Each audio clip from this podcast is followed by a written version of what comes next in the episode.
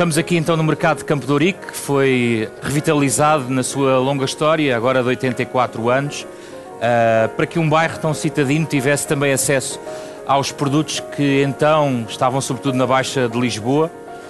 Um espaço que, como conhecem, quem não conhece, também obedeceu aos princípios de reciclagem e reutilização, porque foi reciclado noutras funções, e tem outra reutilização ao longo deste, deste tempo mais, mais moderno, que serve para fazermos várias coisas, como jantar, almoçar, encontrar amigos, fazer as compras naturais do mercado ou até lançar um livro, como estamos aqui a fazer. E é o que vamos fazer hoje, neste final de dia, neste dia quente, o livro Desperdício Alimentar, de Iva Pires, que está aqui à minha direita, doutorado em Geografia Humana pela Universidade de Lisboa, é professora da Universidade Nova de Lisboa integrou a equipa do Projeto Perda sobre o desperdício alimentar em Portugal, que é Prémio Ideias Verdes 2011. Também connosco e de, para a minha direita, Unterhalder, fundador da ReFood, um projeto reconhecido também, que recolhe uh, comida não servida para aqueles que mais precisam. E também neste painel, uh, Eduardo Diniz, o coordenador da Comissão uh, Nacional de Combate ao Desperdício Alimentar.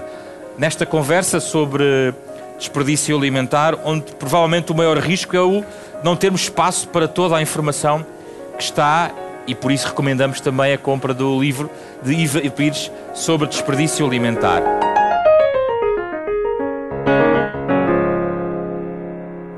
Bem-vindos ao Mercado Campo e muito obrigado também aos nossos membros deste painel e uma saudação especial à autora do livro, Iva Pires.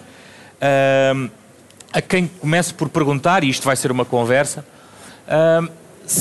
é difícil de facto encontrar uh, números concretos sobre o desperdício alimentar a nível mundial, a nível português também, depois já vamos perceber a dimensão nacional e até o conceito de desperdício é difícil de circunscrever. O que é que entendemos por desperdício e qual é a realidade em números básicos do desperdício alimentar?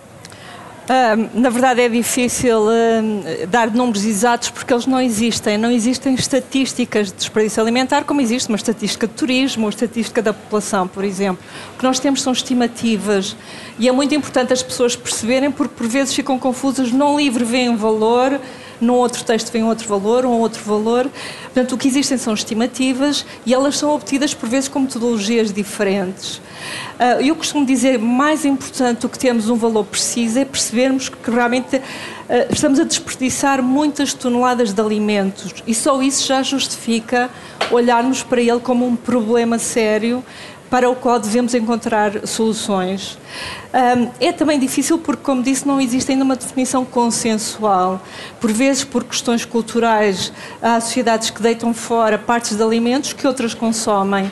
Isso, afinal, é desperdício ou não? Em termos culturais, não costumam utilizar na sua dieta alimentar e, portanto, deitam fora. Noutros sítios, podemos considerar a casca da maçã desperdício ou não? Na verdade, nós até podemos comer a casca, ela é, uh, pode ser consumida. Uh, e, portanto, há muitas pequenas, pequenos pormenores que tornam muito difícil chegar a uma definição consensual sobre o que é o desperdício alimentar. E a partir daí é também difícil quantificá-lo mas, mais uma vez, que isso não sirva, no fundo, de obstáculo para olharmos para o desperdício como um problema social contemporâneo, como um problema da sociedade contemporânea, que é transversal a todas as geografias. Uh, na verdade, eu encontrei uh, textos e relatórios dos Estados Unidos, da Austrália, mas também dos países árabes. É interessante, na busca que fiz para, para este livro. É um pequeno livro, mas exigiu uma revisão de literatura muito, muito aprofundada. Uh, encontrei também relatórios dos países árabes, dos países e, portanto, é um problema que é transversal a todas as geografias. Uh, o seu livro devia ser lido em voz alta em todo lado, porque tem tanta informação tão útil sobre esta matéria e que nos impressiona que é difícil encontrar os dados mais impressivos. Uh, e, por exemplo, quando falou do, do desperdício e do conceito, uh, para quem trabalha como o Eduardo, por exemplo, uh, numa estrutura mais institucional sobre o desperdício, deve ser difícil também circunscrever, porque até, por exemplo, há uma definição inglesa que está no livro de desperdício evitável e inevitável, por exemplo. Quando fala em desperdício alimentar, na sua perspectiva da Comissão, está a falar de quê? Nós, eh, muito boa tarde, obrigado pelo convite e já agora também felicitar a professora Iva Pires. Dá muito jeito este livro, acho que é. Uh, já podemos pôr também na comissão e nos links uh, este livro, porque acaba de uma forma muito, muito, muito simples, mas também não, não cedendo à, à informação mais, mais científica, acaba por divulgar eh, este problema de uma forma eh, muito completa e com muito pouco espaço para. E, portanto, acho que está de parabéns e é, foi um esforço, um esforço considerável. Eh, nós, na Comissão Nacional de, Desperdício, de Combate ao Desperdício Alimentar, já agora também para enquadrar um pouco esta, esta comissão, se, se me é permitido, já agora. Claro que sim. A Comissão é, é formada por 10 áreas governativas e por 18 entidades logo aqui percebe-se a dificuldade de, de, lidar com estas situações, porque desde as questões da alimentação propriamente dita, às questões da educação, às questões do ambiente, às questões da economia, hum, há uma, uma multidisciplinariedade de, de, de agentes que têm qualquer coisa, têm responsabilidade sobre esta matéria.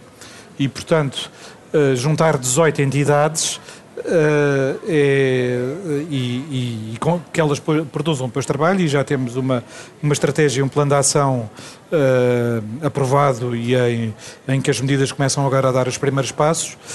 O, mas o, o, o problema uh, primeiro é aquilo que acabou de dizer, que é a definição, como também no próprio livro diz, se nós não conhecermos o que é que estamos a desperdiçar, por muitos objetivos que nos ponham de redução, nós temos que monitorizar. E, portanto, está aqui o meu colega também do, do INE, que faz parte da, da, da Comissão Nacional de Combate ao Desperdício Alimentar, e no, nos primeiros meses a maior dificuldade foi arranjarmos uma definição uh, entre nós. E qual foi a, a, a definição a que chegou? A definição, depois tem algo de burocrático, mas também tem algo de simples.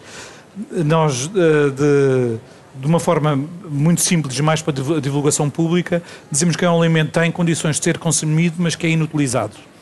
Do ponto de vista mais técnico, depois isto abrange muitas, eh, muitas situações, eh, tem quase cinco ou seis uh, linhas de que é qualquer substância ou produto transformado, parcialmente transformado ou não transformado, destinado a ser ingerido. Pronto, depois tem questões técnicas que é ou seja, nas várias facetas, desde a diretiva de resíduos às questões da alimentação, eh, poder ser integrado em todas essas, essas políticas setoriais. Eu chamo a atenção que isto também está a ter um caminho paralelo em termos da União Europeia porque nós temos que cumprir os Objetivos de Desenvolvimento Sustentável e, por sua vez, estamos também integrados no alinhamento eh, com a Comissão Europeia e dentro da, da economia circular, etc., dentro de todos estes, estes mecanismos. Nós só vamos estar obrigados a monitorizar em termos de política europeia em 2022 face aos dados de 2020. Portanto, todos os outros países estão também a fazer este caminho de verem como é que vão monitorizar estas matérias, porque isto exige é complexo do ponto de vista do sistema estatístico nacional e do ponto de vista das, das, das fontes administrativas, de começarmos uh, a definir uh, estas questões. E, e, portanto, Portugal, de certa forma, através da Comissão Nacional, arriscámos uma definição, ainda antes de não estar uma definição a nível europeu. Embora nas reuniões que temos tido em nível europeu, isto está, está, está a ficar alinhado.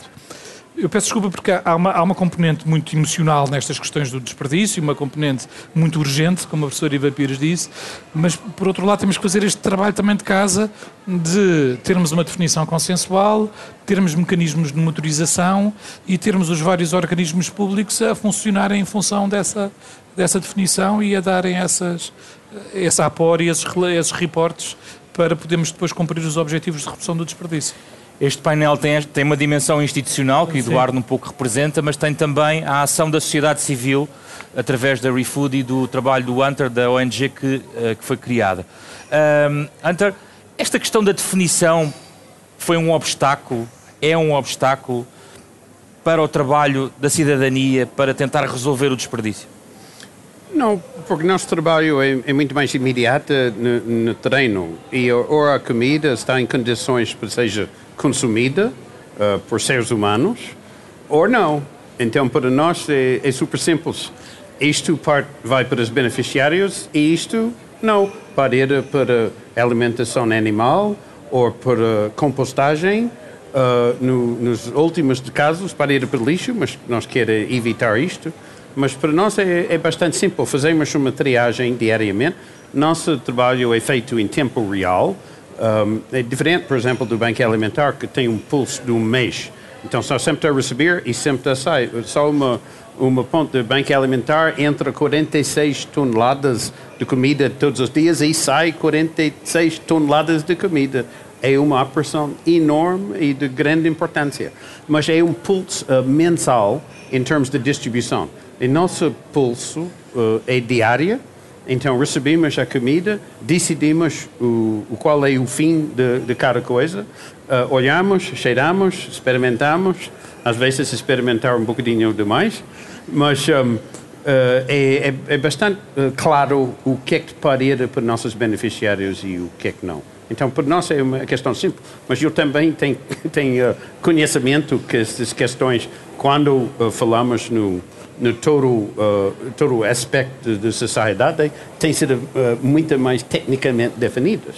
Sim. Uh, Iva Pires, há uma hierarquia do Parlamento Europeu em relação aos resíduos alimentares que pode ajudar a arrumar esta situação do que é desperdício e o que é que pode ser reaproveitado. Uh, e que está explicado no livro sobretudo como deve ser feito. Eu costumo dizer que a melhor maneira de lidar contra o desperdício é, como é evidente, não o produzir. Essa é a solução mais sustentável. Mas muitas vezes é inevitável e acontece desperdício. A segunda melhor opção é a recuperação e isto acontece no contexto que hoje a União Europeia está a discutir, que é o da economia circular. Ou seja, é dar uma nova oportunidade àquilo que estamos agora a deitar, por vezes de forma displicente, diretamente para o lixo. E dar uma nova oportunidade a isso pode significar o que sobrou do jantar guardar para o dia seguinte, pode significar vamos para férias, temos o frigorífico cheio, perguntamos ao vizinho se não quer ficar com esses alimentos, por exemplo, ou doar a uma instituição, mas pode significar também uh, o resto de alimentares irem para, para compostagem, por exemplo, para a alimentação do gado. Na verdade, hoje em dia, a indústria de rações consome imensos produtos alimentares. Eh, no passado, os alimentos destinavam-se apenas e diretamente ao consumo humano. Hoje em dia, tem três grandes destinos: alimentação humana, alimentação do gado e biocombustíveis. E por vezes competem entre eles. Ora, para a produção de rações, porque é que devemos estar a usar cereais colhidos diretamente do campo se podemos usar, por vezes, em boas, como é evidente, em boas condições, uh, uh, alimentos em, excedentes, excedentes. Uh, e, portanto, esta hierarquia, no fundo, define ou diz-nos que, em primeiro lugar, devemos ser preventivos, atuar de uma forma preventiva, evitar o desperdício, como é que podemos fazê-lo planeando as nossas compras, por exemplo, antes de irmos às compras, abrir o frigorífico para ver o que é que já temos, para evitar repetir coisas que já temos, planear as refeições, mas significa também depois dar uma nova oportunidade. Por exemplo, já há cervejas que estão a ser feitas com pão que é recolhido nas padarias e que iria para o lixo. Na Bélgica existe uma, uma cerveja, é Toast Alley, mas em Portugal também, com pão alentejano. Um, os resíduos alimentares podem ser usados para um, extrair pigmentos para coloração, por exemplo, para produção de um, plástico biodegradável, enfim, há toda uma série de, de opções uh, que nós podemos usar para evitar que esses resíduos ou restos de alimentos vão parar à última solução, que, que são os aterros. Essa é realmente a pior solução. Tem custos para o ambiente, tem custos para o sistema de recolha, tem custos para as câmaras municipais que têm um problema grave de lidar com todos os resíduos urbanos, dos quais uma boa parte são resíduos alimentares, e portanto devemos olhar para o topo da pirâmide, evitar o desperdício. Sempre que ele aconteça, vamos dar uma segunda opção a esses alimentos antes de os deitar para o lixo. Não há muitos dados, mas há muitos dados no seu livro. O seu livro está carregado de dados, está muito sustentado nisso. Eu vou só aqui um tópico sobre as famílias, porque sublinha muito isto, a ideia de que é aí que mais desperdício uh, acontece. E o uhum. estudo, penso que é de 2012, uh, eh, da, da plataforma, portanto... O, do, do Perda? Exatamente. Sim. Houve um inquérito e uh, concluiu, por exemplo, que os alimentos que mais reportaram como desperdício das famílias são as frutas, hortícolas, o pão. famílias com crianças pequenas tendem a desperdiçar mais, uh, tem a ver com o apetite também das, da, Sim, das crianças. O que é que podemos fazer nas nossas famílias? Já começou a falar dos nossos frigoríficos e dos vizinhos, mas o que é que pode ser feito mais, para além da consciencialização, campanhas de marketing e, e um conjunto de ações para tentar sensibilizar as famílias? Um, por exemplo, o Reino Unido, Londres tem uma campanha muito interessante, lançou há uns tempos uma campanha interessante que diz pode poupar até 57 euros por mês se deitar menos alimentos fora. No fundo, eles chegam à conclusão que é sobretudo através dos nossos bolsos que nós chegamos mais diretamente à raiz do problema. Quando as famílias começam a perceber que estão a deitar 700 libras de alimentos que compraram para o lixo, ou nos Estados Unidos estão a deitar entre 1.200 a 2.200 dólares de alimentos que compraram para o lixo, penso que isso toca bastante e as pessoas começam a refletir sobre isso. E, na verdade, um dos principais objetivos do, do meu livro é pôr as pessoas a refletir sobre o tema do desperdício. Em família, o que é que podem fazer? Por exemplo, podem começar numa uma semana a reportar quanto é que deitaram para, para o lixo. Por exemplo, lembra-se quantos alimentos deitou para o lixo durante a última semana? Não. Não tem uma ideia. Quase ninguém tem uma ideia quando se pergunta assim, qual foi o último alimento que deitou, quantas peras ou bananas deitou para o lixo. Podem usar um diário de cozinha, por exemplo, durante uma semana e reportar tudo o que deitaram para o lixo. E depois discutir em família o que é que estamos a deitar para o lixo. Tantos iogurtes, provavelmente não precisamos comprar tantos, vamos comprar menos. Ou porque estamos a deixar passar o prazo uh, sistematicamente. Tanta fruta, aliás, eu começo o livro com um pequeno exercício da laranja um, para chegar à conclusão, se cada família deitar uma laranja fora por semana, somos 4 milhões de famílias, fazendo as contas às toneladas de laranjas que se deitam fora, dá 25 mil euros uma laranja por família. Penso, o grande problema é que as pessoas não têm a noção da escala. Pensam na minha firma, é só uma laranja, é só uma pera, não há grande problema. Mas pensem, somos 4 milhões de famílias e todas têm este comportamento. E, portanto, facilmente chegamos a toneladas, facilmente chegamos aos 25 mil euros. Isso, talvez em família o importante seria ser um tema de discussão em família, fazerem um pequeno exercício de usar o diário de cozinha para reportar durante uma semana o que é que foi para o lixo e no final, num sábado à noite, tentarem discutir em família afinal o que é que estamos a deitar para o lixo e como é que podemos melhorar a eficiência no uso dos produtos que temos e que compramos e que estamos a deitar, é parte do nosso orçamento. Alguns estudos apontam que o desperdício nas famílias representa 50% de todo o desperdício. Portanto, reparem, 700 libras davam para passar um excelente fim de semana, umas mini férias uh, e estamos a deitá-los para o lixo através dos produtos que compramos em excesso. Sim, tem razão. Não eu, não, eu não desperdiçaria 700 libras, certamente. Mas se calhar está desperdiçado. Provavelmente. Acabou de dizer que não. São não 97 tem, quilos por habitante por ano. Per capita, sim, a média, a média. Muito bem. Uh, Eduardo Diniz, uma das medidas da estratégia diz respeito à sensibilização dos consumidores.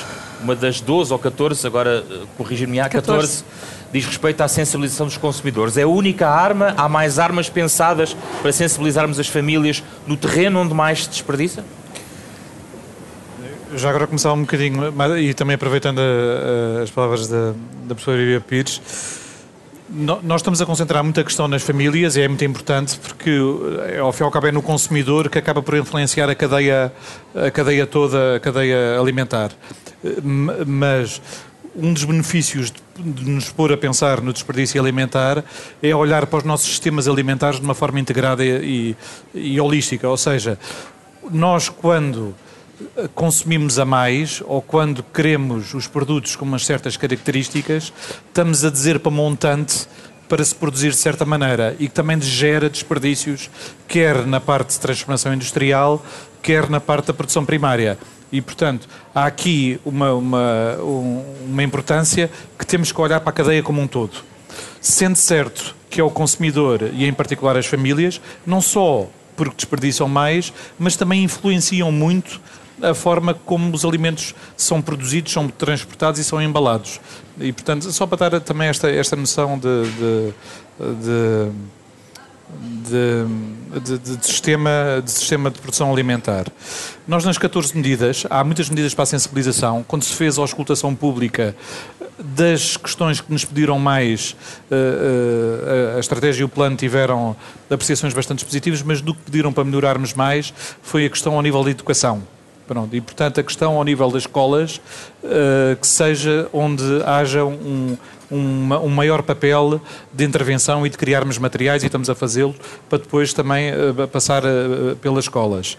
Uh, sendo certo que depois temos um conjunto de promoções a, a, ações de sensibilização junto ao consumidor, da própria Direção-Geral do Consumidor, a questão, por exemplo, também da informação dos prazos de validade e dos prazos de, de consumir até, da questão depois também nos pontos, particularmente na grande distribuição e no retalho, uh, também nestes produtos de, de de, de, também ter a capacidade de reduzir o, o desperdício uh, nessa nessa fase e também a criação de uma plataforma colaborativa que vamos lançar também o concurso uh, para entregar uma entidade terceira de fazer um encontro entre a oferta e a procura de também promover uh, a questão da, da da doação. Já agora, como é que vai funcionar Sim. a plataforma? Porque eu acho que isso vai ser notícia Uh, ou já foi, aliás, pois. mas estamos à espera de como é que ela vai ser desenvolvida, não é?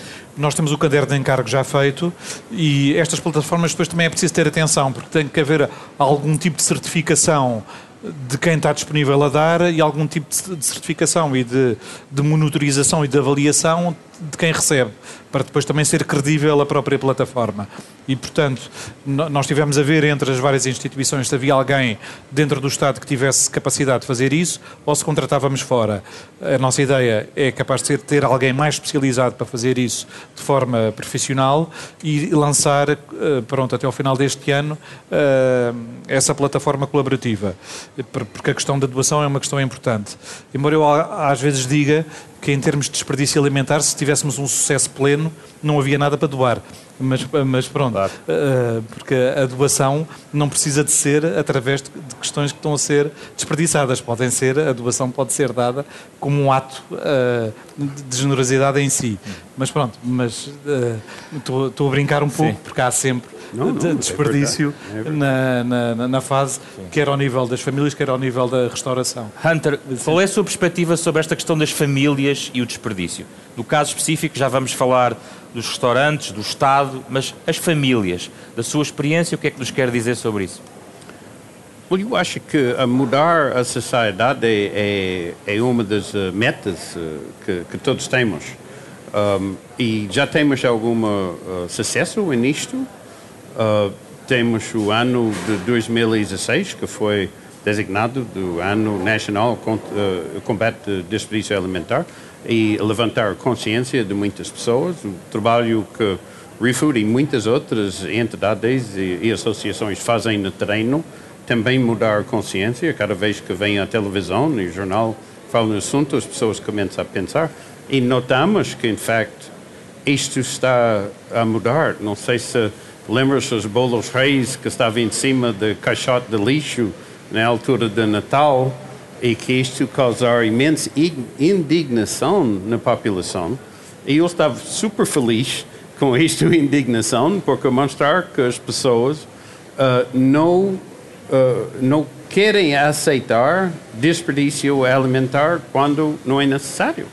Então eu penso que era uma excelente uh, mostra de mudança que está acontecendo na nossa sociedade. Agora, no nível mais profundo, eu acho que na educação e na comunicação uh, que temos de enfatizar, uma palavra que eu tenho dificuldade, uh, é que a comida é precioso.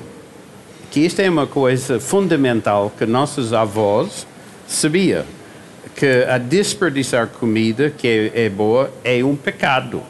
E isto tem uma, uma consideração ética que muitas vezes uh, cai por lado por causa de questões económicas, seja de maximizar o lucro, todas as empresas têm maximizar seu lucro, mas o, uma outra um, emoção uh, envolvida que é medo.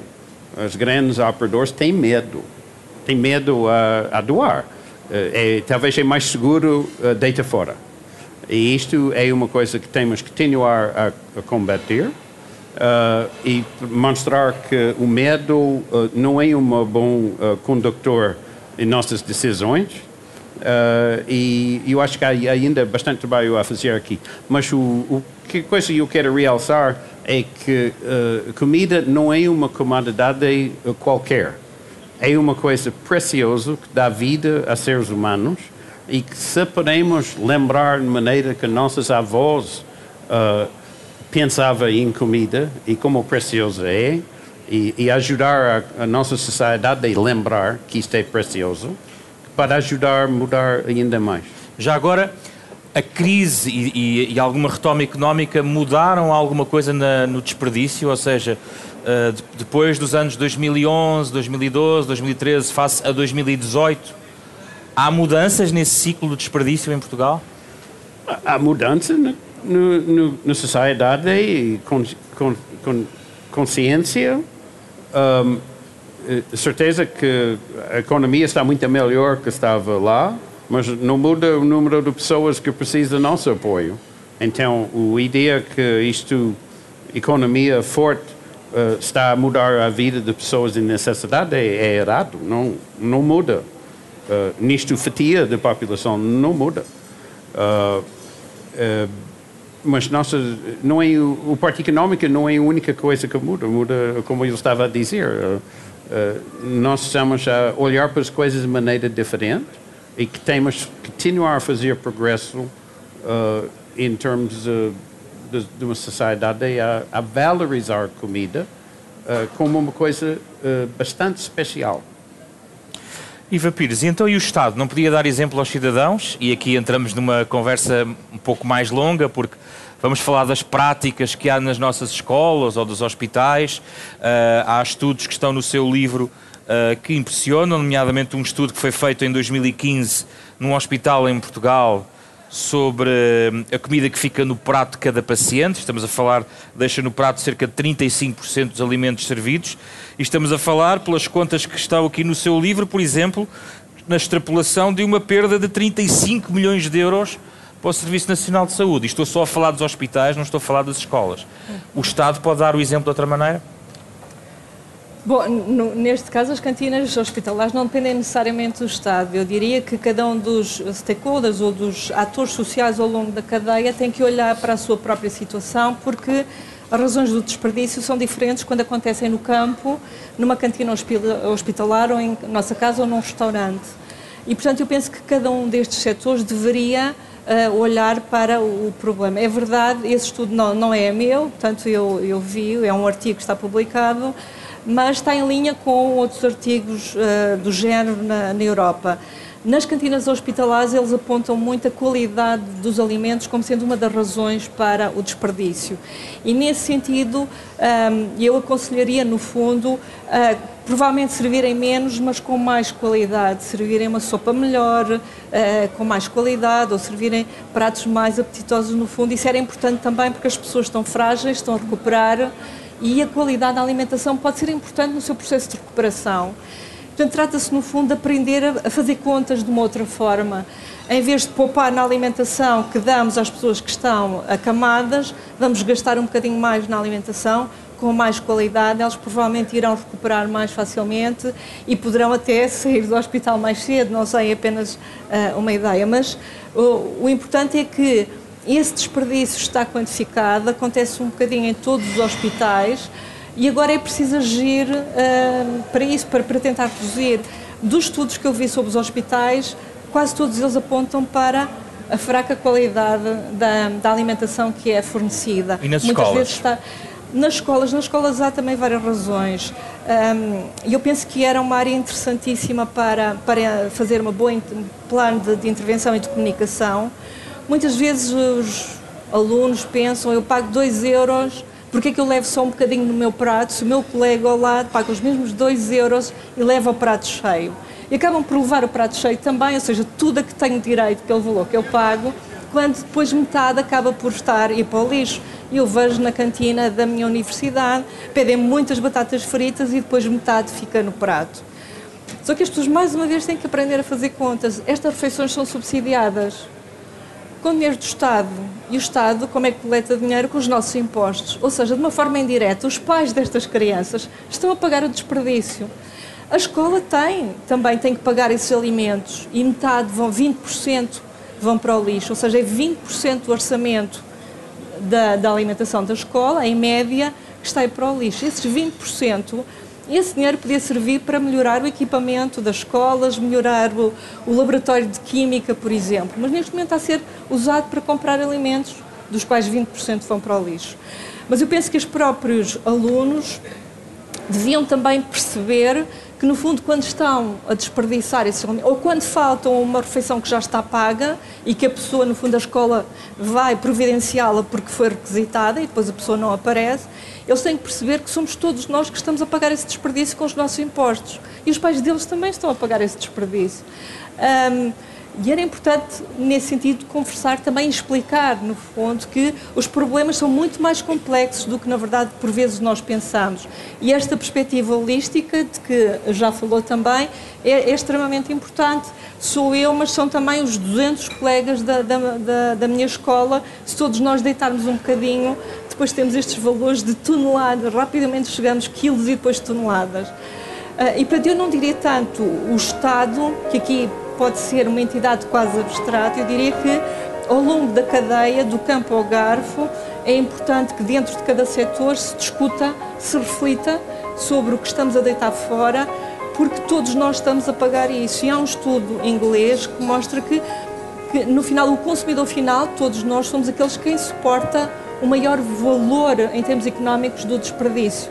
Porque quando nós vamos comprar um quilo de laranjas, o preço de mercado já tem, evidente, uma taxa, um valor para suportar as perdas do, do, do supermercado. Somos nós que pagamos. Um, eu penso que um, um fator muito importante na comunicação era ajudar as pessoas, no fundo, a refletir de, desta forma. É o que é que está em causa, porque é que é um problema e o que é que nós podemos fazer para, para, para isso. Obrigado por terem vindo aqui ao Mercado Campo de. E por favor, Até levem a fruta. Por favor, levem e levem a fruta, por favor. Não deixem aqui.